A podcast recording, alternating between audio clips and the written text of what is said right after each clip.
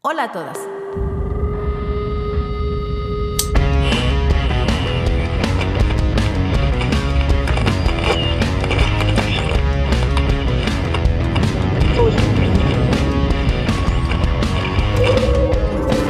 Sinergia Sorora. Vamos a hablar de mujeres que se la rifan y construyen nuevas leyendas. Desde la emancipación de Lilith hemos sido muchísimas. Hablemos de mujeres fenomenales, desde ellas mismas y honrando a las maestras, heroínas, brujas y guías. Porque aquí, la de un lado es compañera. Esta es Sinergia Sorora.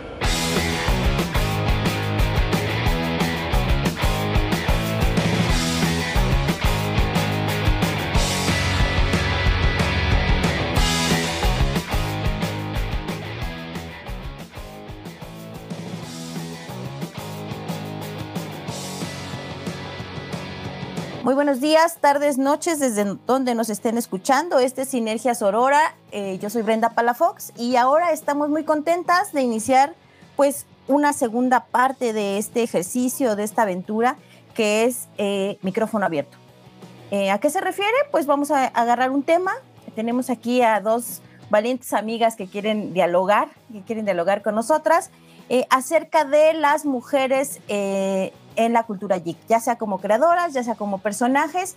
Y vamos a ver a dónde nos lleva esta charla. Esta charla, recuerden que es eh, absolutamente informal, que es en confianza, que es en familia, que es entre nosotras. Y aquí no venimos a demostrarles si sabemos mucho o poco, sino más bien cuáles son nuestras reflexiones sobre estos intereses que tenemos. Entonces también las les invitamos a que vengan, a que nos escriban a sinergias.dudas.gmail.com eh, por si tienen alguna idea que podamos venir aquí a plasmar en el micrófono abierto, también si tienen eh, algunas sugerencias entrevistadas, ya nos han estado empezando a llegar. Eh, eso me da mucho, mucho gusto porque significa que hay muchas historias que contar, hay muchas mujeres valientes, valerosas, súper interesantes, entonces nada más estamos viendo estas cuestiones técnicas acerca de cómo lo podemos llevar a cabo, pero les vamos a dar alguna respuesta. Ya saben que aquí nos gusta también ser súper creativas. Eh, también decirles que muchas gracias por suscribirse a través del canal de YouTube. Eh, recomiéndenos eh, con otras mujeres. llevamos dos capítulos de entrevistas y la siguiente semana también se va a poner buenísimo. Vamos a tener a Alicia Salgado, que es una amiga psicóloga, que es acompañante de aborto, es Daula, es acompañante en partería entonces va a estar súper interesante también. Y decirles además que estamos activando redes. En Spotify también nos pueden seguir, en Facebook e Instagram. Ténganos un poquito de paciencia porque ahí vamos pasito a pasito, pero lo vamos logrando. Eh, agradecerle a Abraham que está en los controles. Eh, siempre su apoyo para que este ejercicio salga de la mejor manera. Y vámonos con las eh, invitadas del día de hoy. Hoy nos acompaña una gran amiga, Nidia Cuellar. Ella es ingeniera textil es chilanga, pero radica en Puebla y me da mucho gusto que esté acá. Hola Nidia, ¿cómo estás? Hola Bren, mucho gusto. Estoy muy emocionada de estar aquí. Ah, creo que siempre he seguido tu trabajo y es buenísimo, entonces gracias por la oportunidad de la charla amena. Tengo mucho que decir. Uh, eso me da mucho gusto. Y también nos acompaña Mar León. Ella es bióloga, ella es de Oaxaca. Hola Mar, ¿cómo estás? Bienvenida. Hola Bren, pues este, pues estoy bien y a la expectativa de ver qué, cómo se desarrolla esta plática y, pues a darle. A darle, muchachas. Entonces, dicen, dicen, dicen eh, que en los mitos fundacionales también se pueden recrear muchas formas y figuras, ¿no? la primera ciencia ficción es la Biblia, lo sabemos. Entonces ahí sacaron a una de nuestras personajes favoritas, que es Lilith, ¿no? Esta personificación de la independencia, eh, femenina de tener autonomía sobre el cuerpo, sobre las decisiones y decirle a Dan, pues ahí te ves, carnal, ¿no? Eh, después viene Eva, Eva, donde nos ponen que es una absoluta culpable de todo lo que ocurre desde entonces y hasta ahora. Eh, María Magdalena, en otro, en otro rol distinto, ¿no? Y María. María siempre este, consagrada a Dios, sin pecado alguno, pero que conforme ha pasado el tiempo, estas eh, representaciones eh, femeninas pues han ido cambiando y transformándose, ¿no?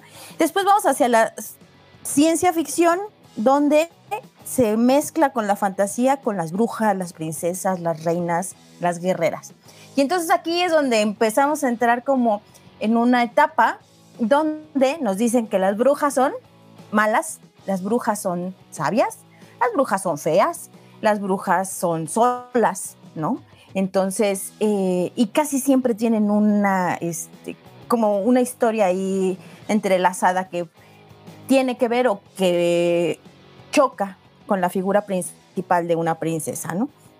Entonces, ¿cuáles son los motivos que llevan a estas interacciones? Tienen que ver con el amor romántico, con la traición, a veces con la familia, ¿no? Pero en la época actual, en esta época donde nos ha tocado de manera virtual todas estas historias con las que fuimos creciendo en nuestra infancia, adolescencia, cómo han ido evolucionando. Ahora, por ejemplo, me gustaría preguntarles, ¿a ustedes qué les gusta leer de ciencia ficción? ¿Qué consumen en tele, en redes?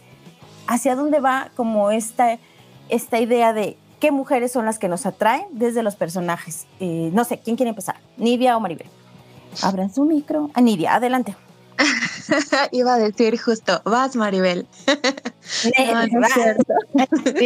porque yo también iba a decir vas Nidia, pero bueno, este, pues ya analizándolo y pensándolo, creo que, que como me imagino nos ha pasado a todas, hay como una evolución de lo que nos va gustando, porque pues en un principio, eh, pues uno consume lo que hay, dependiendo también de la generación de la que es uno, pues a veces uno consume lo que hay en tele abierta, ¿no? Y ya de ahí empieza uno como a buscar sus propios, eh, eh, como a escoger uno su propio consumo cuando ya se vuelve uno más, digamos, este, cuando ya puede uno tener acceso incluso pues a la piratería también, ¿no? Entonces, entonces, este, bueno, a mí lo que mm, yo creo que en un principio yo consumía, este, casi puro el estereotipo típico de las eh, de las series gringas, ¿no? Ya saben, este, que, que, tiene así como que muy definidos los roles, no solo de, de, hombre, mujer, sino también de como de estas, eh, de esta idea de los nerds, de este, de los geeks, de este, así de las distintas según tribus urbanas. Y pero ya conforme, conforme fui este creciendo y ya le entré más al mundo del, del anime y de todo esto, fui como que, como que a no, no identificarme con los personajes que yo veía en la pantalla. Entonces, em, pues fue como que primero buscar personajes que se parecieran, eh, pues no sé, que me parecieran más reales, ¿no? Porque eh, dice uno, o sea, como que ahí les dan ciertas características que, o sea, o, son muy, mm, o carecen de matices luego los personajes, ¿no?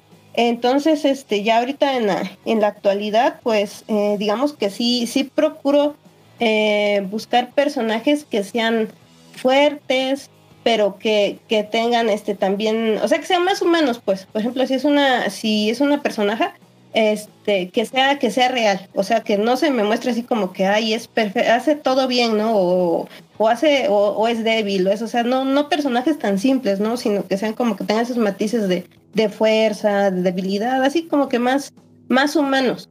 Eh, y, y, más enfocada en, en que estén, en que me generen cierta empatía, o sea, eh, porque a veces uno no puede conocer a, no, no llega uno a conocer a todas las personas, ¿no? Que están alrededor, pero a veces, a veces la, eh, digamos, este consumo cultural hace que uno empatice o conozca otros, otras formas de ser. Entonces como que busco más, más eso y digamos que em, ahorita estaba, eh, en concreto lo que estoy consumiendo ahorita, ciencia ficción este, latinoamericana, porque también como ya ando en esas ondas de la decolonización y pues aquí, estando aquí en Oaxaca, pues o sea, como que eh, todos, la mayoría de nosotros, sabemos de dónde vienen nuestras raíces indígenas. O sea, lo, tenemos muy presente, ¿no? O sea, no es como que, ay, es que mi tatarabuelito vino de la sierra, ¿no? Sino es mi abuelito, mi abuelita vienen de la sierra, ¿no? Entonces, como que em, eh, buscar ese, ese lado también de, de, de cosas este, de coloniales y como que me ha acercado más a la ciencia ficción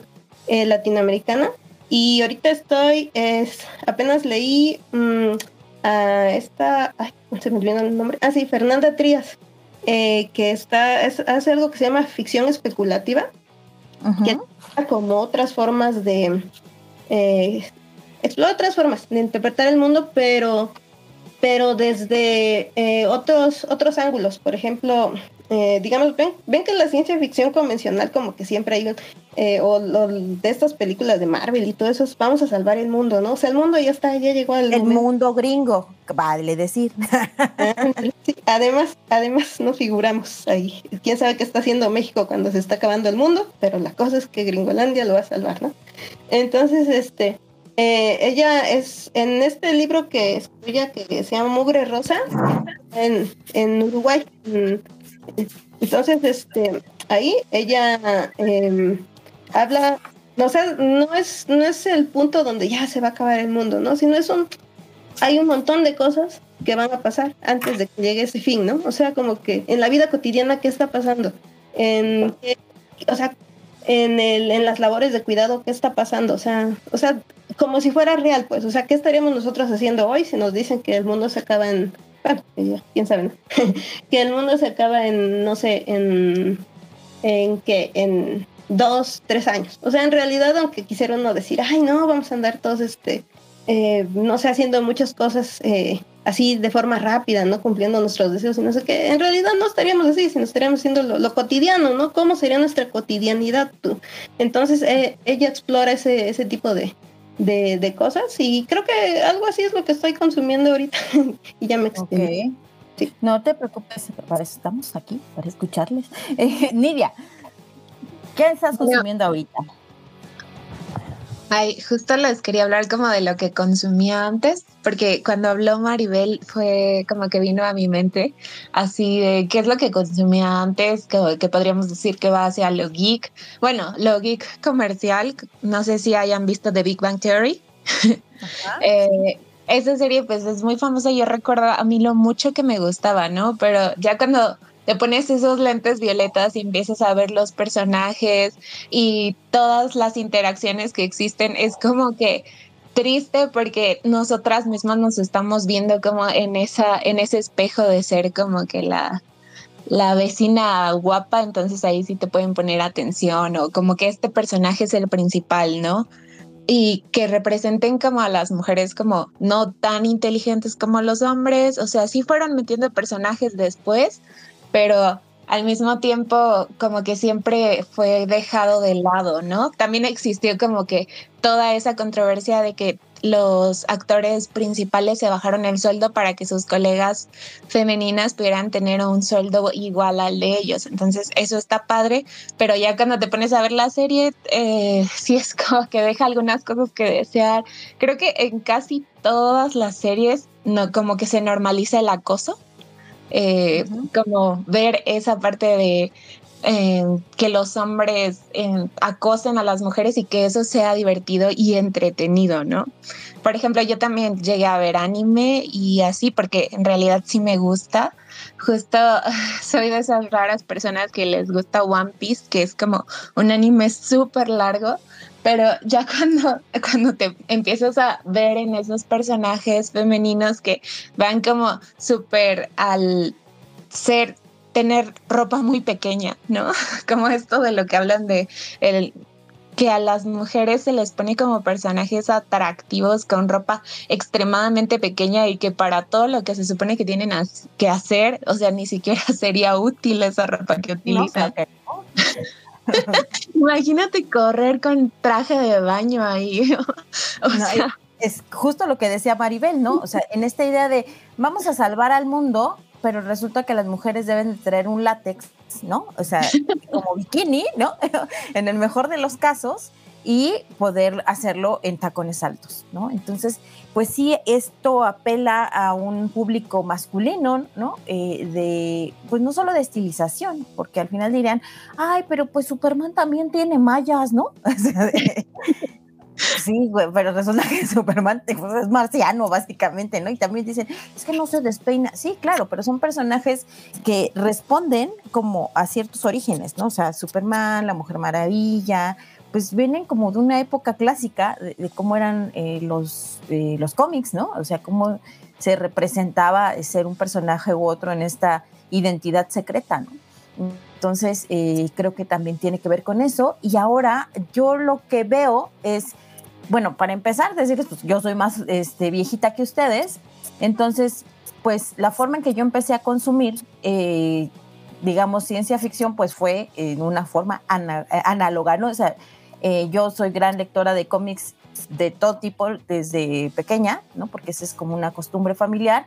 desde este, la pequeña Lulu, Condorito, los Supermachos, este, eh, los Avengers, este, desde eh, editoriales mexicanas, ¿no?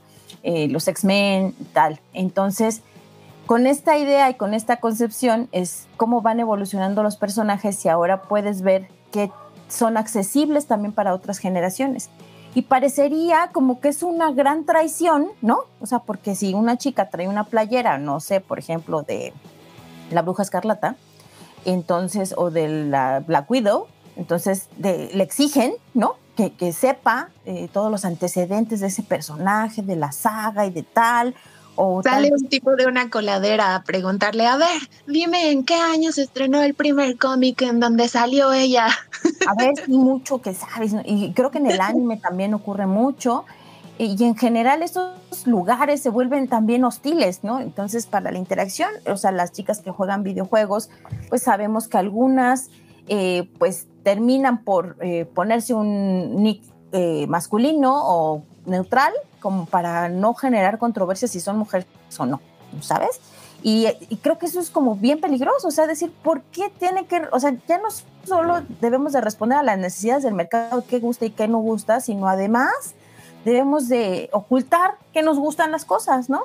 Y creo que eso es como muy complicado, además de no solo acreditar, sino decir, bueno, a lo mejor estoy empezando a conocer esta parte, de esto no sé mucho, me gustaría saber, y creo que esos se vuelven como unos ciertos círculos de poder de, de los niños rata y de toda esta bandita que no está dispuesta a soltar lo único que parece que les pertenece, ¿no? Que es como cierto conocimiento ahí, no sé, no sé qué opinen. Círculos de poder de los niños rata, esa es como una, una quote, una, ay, ¿cómo se dice? una cita, perdón, una cita que tenemos que poner Brenda 2022. No me citen, pero ok. No, creo que algo que es bonito es empezar a ver como eh, sí existen todavía cosas que se pueden criticar, pero creo que hay algunos lugares a los que ya puedes ir y empiezas a ver a los personajes femeninos como más desarrollados, como ya no hacia toda esta necesidad de complacer a los hombres, o por lo menos que no sean tan perfectos o tan sexualizados. La verdad es que hubo muchísima como controversia con lo de Lola Bonnie, no sé si recuerden, ah. esta, la conejita de... ¿Por qué le quitaron curvas? o sea, les, les causó muchísimo conflicto que ella ya no estuviera sexualizada. Fue como, qué horrible. Ahora como, como, ay, no sé, ya no es lo que yo quiero consumir, porque si yo, si yo voy a tener a una mujer en la pantalla, quiero que esté sexualizada para que yo la pueda disfrutar, incluso si es un animal, ¿no? Ahí ya nos vamos a otro lado, pero creo que ya vemos como que este pequeño cambio, justo también hablábamos de la película eh, de Red, Turning Red. Me encanta esa película. Tú, nos la recomendaste y de hecho por eso yo la vibré. Como ver a todas estas niñas tan como mostrando sus sentimientos, ¿no? O sea, que no sean como la niña callada que solo sonríe. O sea, amo a esta niña que muestra emoción. ¿Saben cómo se llama la de moradito? Dicen que es Boo. Ajá. Hay un crossover y dicen que es Boo. y aparte, no solo en Turning Red, pues este, también decir que, cómo cambian las narrativas, ¿no? O sea, eh, ahora no queremos un príncipe azul, dicen, no queremos este, reconciliarnos con la madre, güey. Y entonces, pues sí es un asunto mucho más profundo que el mercado capitalista ya lo entendió, que esos son como los temas que deben de estar y resulta que en lo cotidiano, ¿no? En nuestras relaciones en la comunidad o en la escuela o tal, todavía no nos cae el 20 y dices, ¿cómo es posible que ese emporio capitalista ya lo vio? Que es necesario visibilizar, que es necesario visibilizar el cuerpo, ¿no? O sea, no solo en Turning Red, sino en Valiente, por ejemplo, ¿no? O sea, es decir, pues tengo derecho a, mis decisiones, ¿no? A decidir con quién me quiero casar, con quién no, güey. O en Encanto, ¿no? O sea, por mucho que este, no nos haya gustado que ganó Encanto en lugar de Turning Red, o, eh, los Mitchell contra las máquinas, este, pues es decir, pues son otros temas, o sea, ya este, cambiemos. No solo se trata de guerra, no solo se trata de salvar el mundo, no solo se trata de este, encontrar el amor romántico, como historias eh, afines a un público femenino, ¿no? Entonces, ahí no sé, Maribel, ¿cómo lo ves tú? ¿Te gustó Encanto? Sí, de hecho, este, pues la vi por pedazos porque la vi con mi sobrina y este, y, estaba yo así como que haciendo otras cosas y viendo así como que de repente dije, pero ¿por qué está riendo? ¿Por qué está? Y estaba yo este, asomándome, ¿no? Y sí, este, sí, de hecho, de hecho me gustó y sí, sí, en eso que mencionas de que ya están, ya le vieron que, que sí es rentable para las, para todas estas compañías productoras el explorar otro tipo de personajes, ¿no? Porque como que siempre, eh, o sea, ya llegaba un, momento donde ya, les cayó el 20 de que el público pues ya, se aburre de ver la misma, la misma trama, pero con personajes diferentes, o sea, nombres diferentes, eh, personas diferentes, pero la, trama es la misma, ¿no? Y, creo que esto también pasa porque, eh, por ejemplo, ahorita con la con esto de que hay mucho consumo de, de novelas coreanas, todo esto. Entonces, pese a que se diga que la mayoría de las novelas tienen, las novelas coreanas tienen esta temática de, de este, no sé, la, la chica rara que se enamora del chebol, del chico rico, y que este la ve y que por, alguna razón, ¿no? Contrato, este, que tiene un contrato, ¿no? Por alguna razón se ven obligados a convivir y se acaban enamorando y eso, ¿no? Porque es lo, lo que más hay. Pero, pero había, pese a todo eso, como que siempre, eh, o muchas veces hay, hay, el personaje femenino tenía más matices. O sea, por ejemplo, era, al menos era graciosa. O sea, o de entrada, ¿no? Sea, hacía cosas, este. O, por ejemplo, era fuerte, al menos, ¿no? O sea, como que sí estaban un poquito más desarrollados. Entonces, siento que cuando vieron que, que en, el, en el mundo del entretenimiento asiático, como que se exploran otras, otras temáticas, como que se, se pusieron pilas, ¿no? Y dijeron, este, no, pues la gente ya se está yendo a YouTube, ya se está yendo este, a otras, en, eh, en, Netflix están consumiendo otras cosas, entonces como que pues no, ya hay que empezar a explorar otras, otras temáticas o se nos va el público, ¿no? Y, y bueno, en eso, en eso les quería comentar que es que ahorita estoy haciendo un como, como canal donde estoy depurando, buscando películas donde haya personajes femeninos o eh. directoras, entonces este el caso es que, pues, de entrada me costó mucho trabajo ahí. Ya, ya llevo como cinco mil películas revisadas.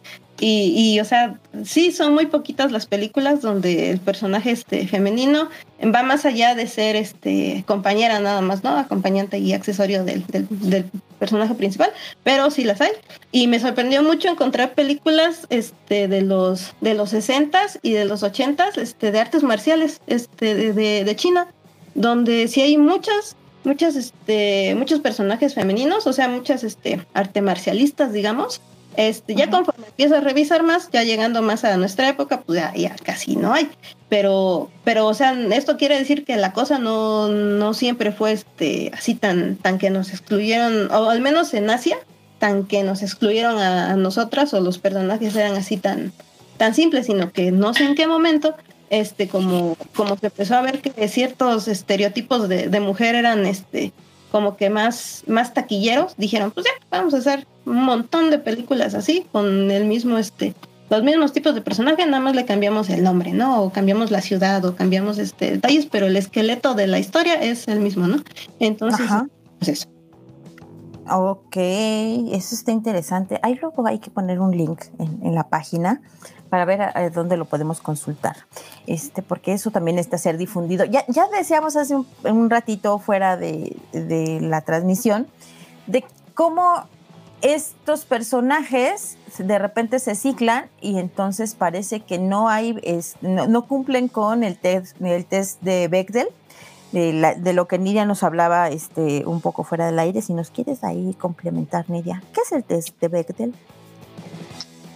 Ah, bueno, pues eh, justo lo encontré porque estaba buscando qué era el male gaze. Entonces, porque también nos pusimos a platicar sobre esto que ya habías mencionado, ¿no? Como hay personajes sexualizados femeninos, pero uh, el, uh, el contraargumento es que los personajes masculinos también están sexualizados según según la percepción de los hombres, pero pues ahí es como ver que esos personajes masculinos están más enfocados a que cumplan las expectativas de los hombres y que creo que nosotras hemos como aprendido también a creer que esas son las, las expectativas que deberíamos de tener. Y bueno, ¿qué es el test de Bechtel? Es sobre cómo saber si hay una brecha de género en una película que estás viendo.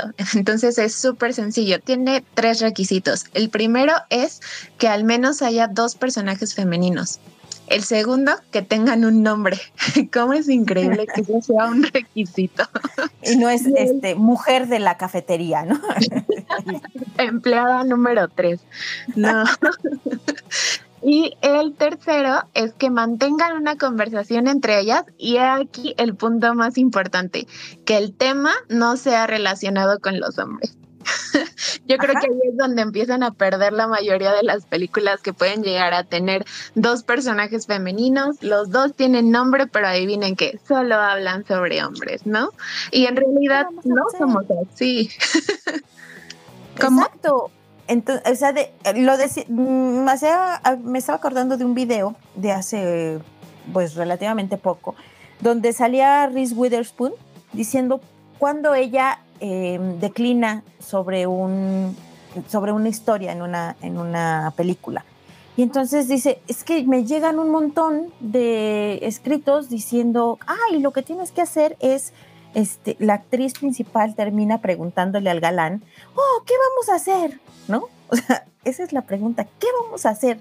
Porque resulta que no tiene, pues, esencia su personaje, no tiene forma de vivirse en el ser amado, y no, aunque el ser amado también se lo esté llevando pifas, pero no importa.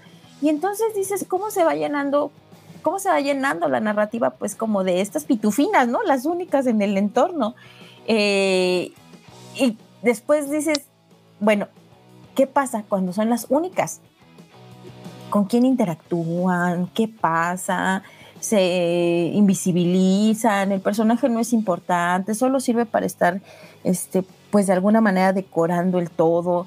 Y es una cuestión que también vemos, que ya decíamos que a los niños rata nada les gusta, también cuando se quejan de cómo los personajes van evolucionando. O sea, ya no.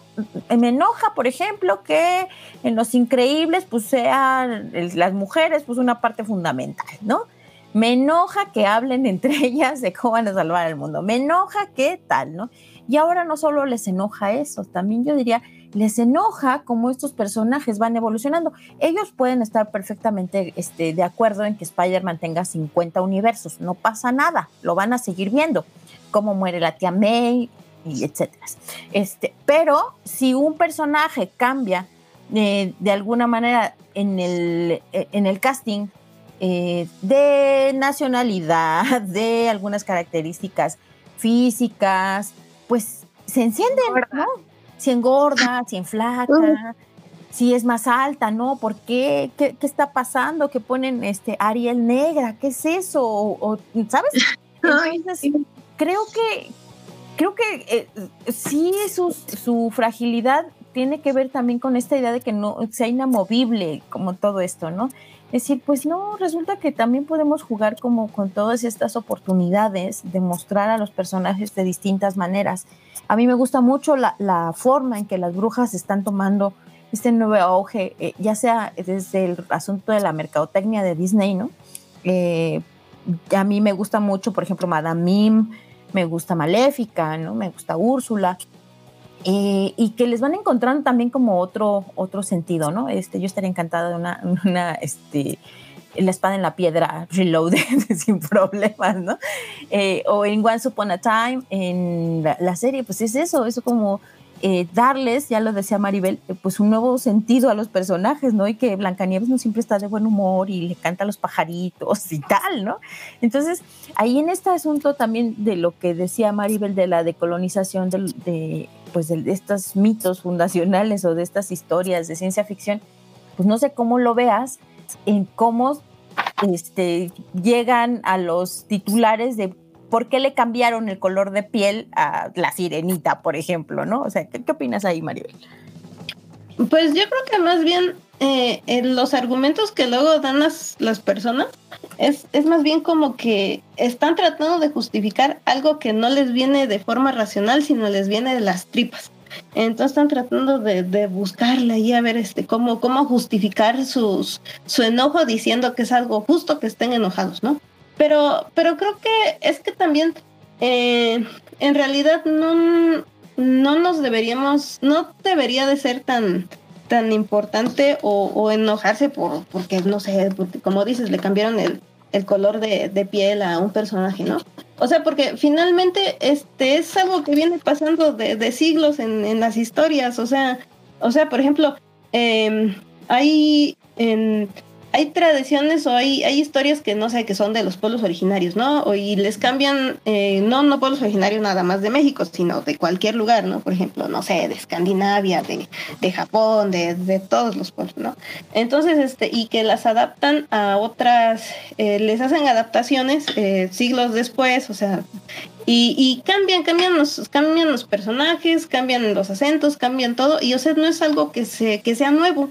Entonces no, no debería ser algo que les debería de causar tanto, o sea, eh, que, que, no está justificado que lo quieran este, justificar de forma racional cuando en realidad es una cosa que más bien vienen de sus prejuicios, de, de que no quieren que otros personajes sean ahora eh, vistos como héroes o vistos en que se le puedan atribuir otros, este, otras características, ¿no? Eh, por ejemplo, no sé, a ver, déjame pensar. Eh, a, ver, ay, ya me hice ¿Ya sabes en quién estaba pensando? Por ejemplo, en el Avatar. Entonces resulta que la primera temporada del Avatar, este, pues estaba bien chido, porque como estaba en este conocimiento del poder y tal, y del equilibrio y de las fuerzas, y cómo va creando paz entre los pueblos. Y después resulta que cuando está Corra, pues hay una crítica ahí de, ay, es que no sabe gobernar, es que para eso llegó, para eso quería ser avatar. Creo que eso es algo que pasa muy frecuente en los personajes femeninos que lideran. Brent, tú y yo sabemos bien de a quién queremos llegar. Sí, hemos llegado a la madre de los dragones. ¿Por qué le hicieron ¿cómo nos hizo enojar? Pues claro, o sea, ahí fue una traición absoluta de los escritores hacia el personaje, ¿no? O sea, no tenía ninguna lógica decir, ah, bueno, pues es que se volvió pues una, una autoritaria, ¿no? Y entonces perdió la cabeza porque las mujeres no saben lidiar con el poder, ¿no? Exacto.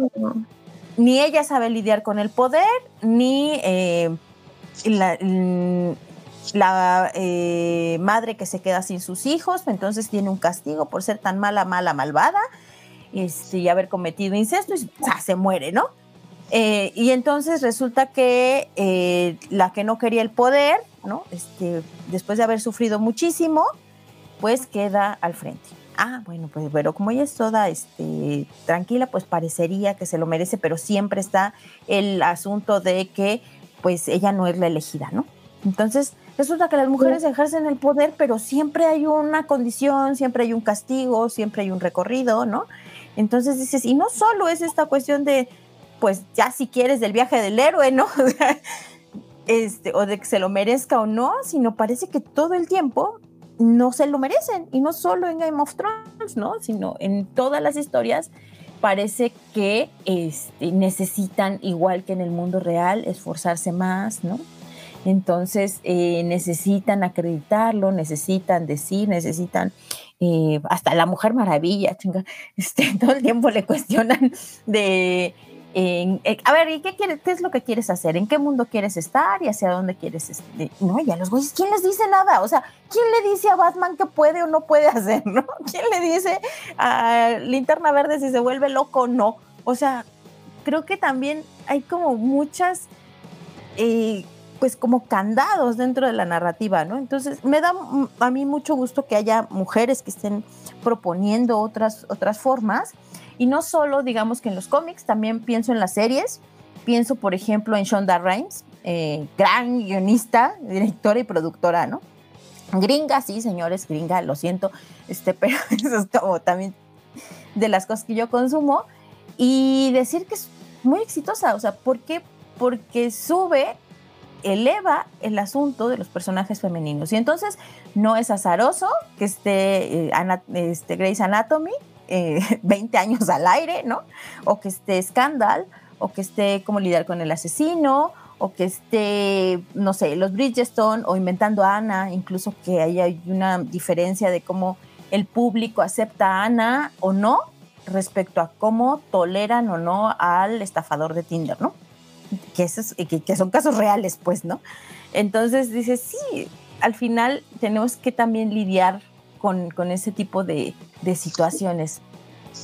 Y yo, yo sobre Calesi, que lo tengo aquí atorado. Llevo mucho tiempo atorado ese tema en mi pecho. Yo creo que todo lo que está detrás de eso es como que esta construcción que se han hecho o que la historia ha hecho de las mujeres en decir que nosotras no podemos eh, manejar nuestros sentimientos, que nosotras no vamos a poder tener un juicio claro porque nos dejamos llevar por los sentimientos, lo cual en, mucho, en muchos años dejó a las mujeres fuera de las cortes. Entonces, esa, ese patrón se repite una y otra vez en muchas de las historias que nos han contado y creo que muchas veces lo hemos creído como esta, esta parte de tener desarrollados los sentimientos y no reprimirlos y tal vez llevar el liderazgo de otro lado o también incluso no pensarnos a las mujeres como seres especiales, sino que simplemente somos seres humanos también creo que es lo que graba esas cosas en nuestras narrativas actuales, pero justo me gustaría regresar a lo que tú hablabas, Bren, sobre Reese Witherspoon. Ella habla sobre eso de que cómo en un momento va a llegar el personaje a preguntar, ¿y ahora qué hacemos? Y hace esa analogía de decir, ¿Qué mujer bajo una situación de estrés lo primero que va a hacer es voltear a preguntarle a alguien, ¿qué hago? o sea, no, bajo una situación de estrés vas a actuar, vas a resolver las cosas. Estamos acostumbrados a tener estas cargas de resolver los problemas con las pocas, con los pocos recursos que nos dan. Entonces, ¿en qué mundo eso va a pasar? Y justo ella, Reese Witherspoon, se volvió directora y, e hizo una serie que me gusta mucho se llama Big Little Lies. Es una serie basada en historias de mujeres, que la verdad es que creo que ese pasa el test del que hablamos hace rato, porque pues es historias de mujeres que no están completamente relacionadas sobre hombres. Y justo también ahorita estaba viendo en Netflix la de Orange is the New Black, que no sé si la hayan visto sobre mujeres que están en la cárcel. Es una cárcel de mujeres, entonces pues todos los temas van alrededor de ellas y de no solo los problemas que tienen con hombres, sino sobre sus vidas. Y también lo que me encanta de esa serie es que retratan a mujeres de todos los tipos, que no son como que solo las que tienen los cuerpos eh, espectaculares, las que son protagonistas, porque en realidad te encuentras con personajes muy fuertes que incluso también rompen esta barrera de la edad de la que también es muy claro en Hollywood que a las mujeres grandes no les dan papeles protagonistas en las series. Entonces creo que esa es una muy buena recomendación porque es una serie que gira en torno a las mujeres sobre temas que a las mujeres les importan y aparte mujeres que están como en una situación desventajosa porque están en prisión y te habla de qué es lo que las llevó allá, ¿no? Esa es una recomendación mía. Ok, muchas gracias. Maribel. Ah, pues ahorita que dice Nidia de, esto de las mujeres realizadoras, eh, me acordé, em, es que de entrada son muy pocas las que, las que pueden llegar a ser directoras, ¿no? Eh, y, creo que también hace falta eso, ¿no? La, la visión femenina, que la visión que se tiene de los personajes influye también mucho de quienes tienen el poder de hacer el, de hacer el cine, ¿no? Eh, hace como seis meses me tuve la oportunidad de ver un, fragmento de una película que hizo Adela Cerqueira por ahí de 1930, que fue de las primeras eh, realizadoras eh, mexicanas. Bueno, de las pocas primeras realizadoras mexicanas, porque ya después pues hubo más, pero de las que, de las que iniciaron. y hay una, es, es, muy curioso porque hagan de cuenta que tiene, es como que revelador, porque dice uno, o sea, el cine de oro de México pudo haber sido no solo allá en el Rancho Grande, ¿no? Sino otras temáticas. Por ejemplo, ella tiene una escena que, que ahorita, o sea, yo cuando la vi me quedé así de, ¡ah! porque dicen en una, en una película tan antigua, o sea, una escena así, hay una escena donde eh, son, ella queda al, digamos que está ahí como desamparada, pero no el típico desamparada de este, de, de, así de que de plano no puede hacer nada, ¿no? Sino por alguna circunstancia quedó desamparada, ¿no? Entonces se va a vivir con, con tres hombres pero este, estos son tres hermanos, pero ella no, nunca se pone así como de que así toda, no, no son, no es la típica temática de, de dominación, ¿no? Sino que es como que si fueran roomies, casi, casi. Y, y este, y tiene un, hay una escena donde ella se está eh, cambiando, pero ella está detrás de un biombo y se ve, se ve la, la silueta de su cuerpo desnudo, así translúcida. Y o sea, son cosas que no, temáticas que no, a menos yo nunca las he visto en el cine mexicano de aquel entonces, o sea, una, una, porque ella tiene, ella en toda la, en ese fragmento de la película actúa con, con, o sea, tiene poder, o sea, no es nada más así como que es, no es sumisa, sino que ella da opiniones, habla. Y entonces me, eh, me quedé yo pensando en ese momento qué hubiera pasado si desde un principio se hubiera dado oportunidad de que hubiera mujeres directoras y entonces hubieran explorado un montón de, otras temáticas. Y, pero pues muchas de ellas cuentan también, eh, otras que, tuvieran, este, que estuvieron también tratando de hacer camino en ese entonces, eh, que por ejemplo en los, los sindicatos de cine, pues son, eran sindicatos, que imagino siguen, en su mayoría siguen siendo así, que son sindicatos de puros hombres. Entonces cuando ellas llegaban y querían este, presentar algo o, o este dirigir algo, pues no las pelaban. Entonces había algunas que sí llegaron a hacer cosas, platicaban de que no, pues yo tenía que pedirle a fulano que abogara por mí para que yo pudiera hacer, hacer tal cosa, ¿no? O me prestaran el equipo, ¿no?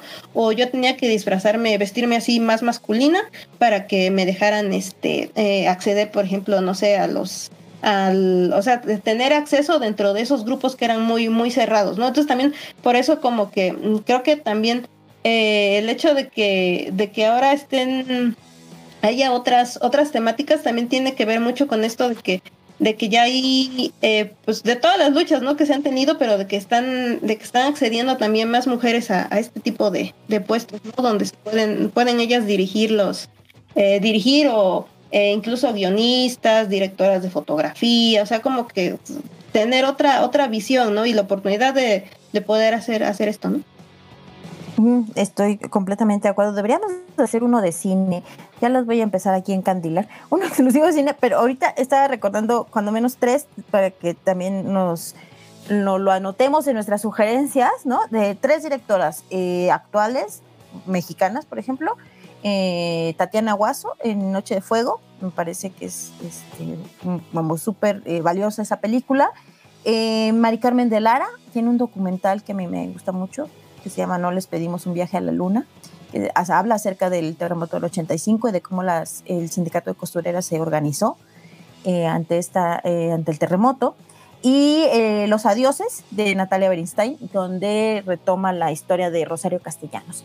Entonces, este, decir pues sí, también que acá se, hace, se hacen cosas, ¿no? Decir que también acá tenemos ilustradoras valiosísimas, que tenemos escritoras, que tenemos recuperar también como esa memoria y decir, pues sí, a lo mejor lo que nos dan las redes o las, em, como estas interfaces de, de, tele, ¿no? Como puede ser Netflix o Amazon o la que quieran, eh, pues sí nos dan como la facilidad, pero también necesitamos como recuperar estas otras que pues posiblemente se van perdiendo, un poco lo que decía Maribel, eh, que ni siquiera sabíamos que existían, ¿no? Y no solo en México, sino pues a lo mejor en Asia o en otros lugares.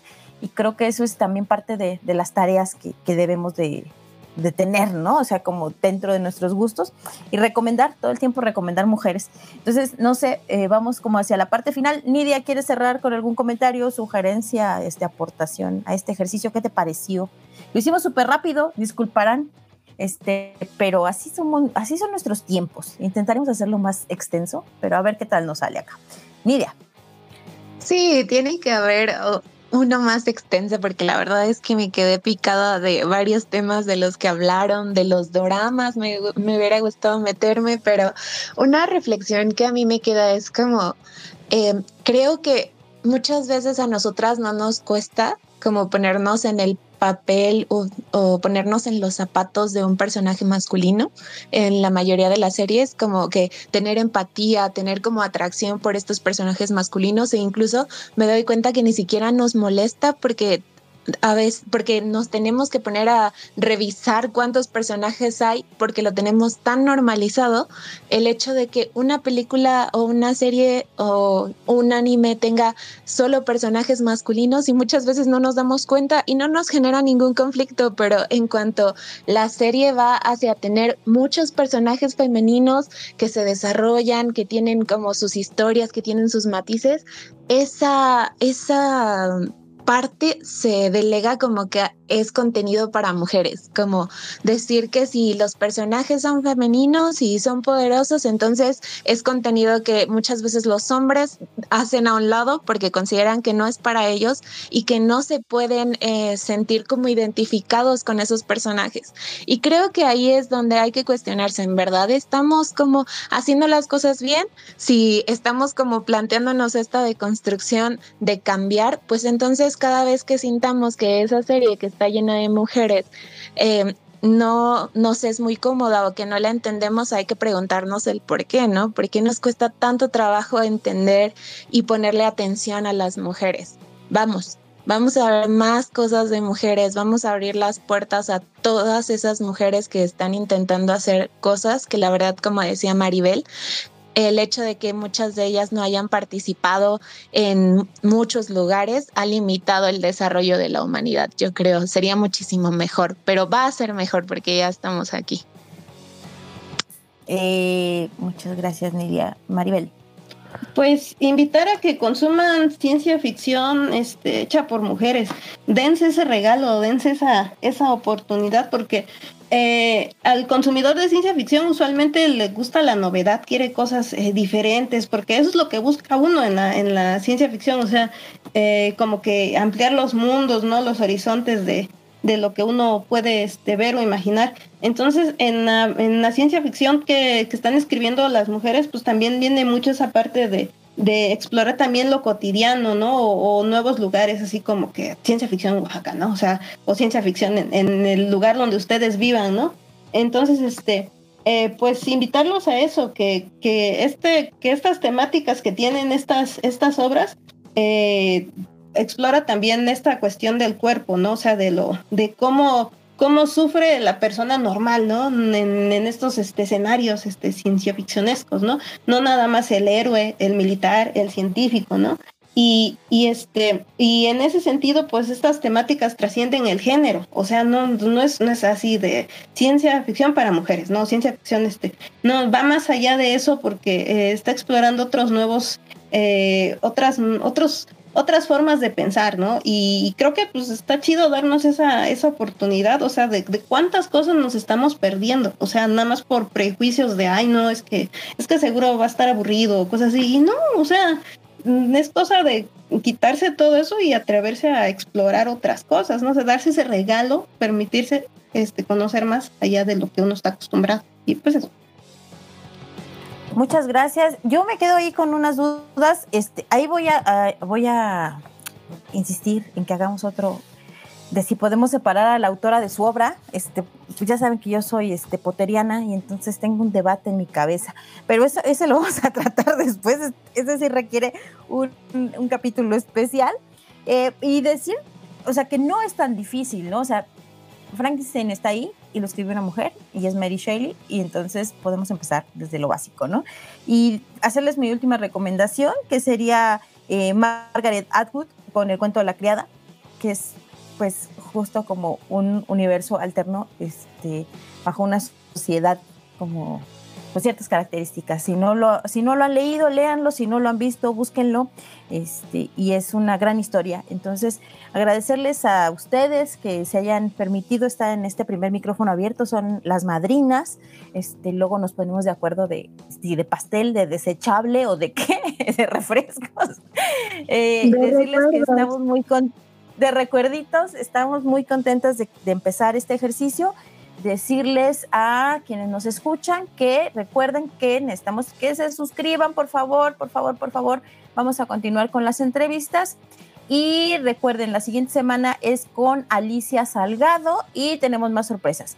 De momento es todo, nos despedimos. Muchas, muchas gracias. Estamos en Sinergia. Yo soy Bren Palafox. Adiós. Vámonos. Sinergia Sorora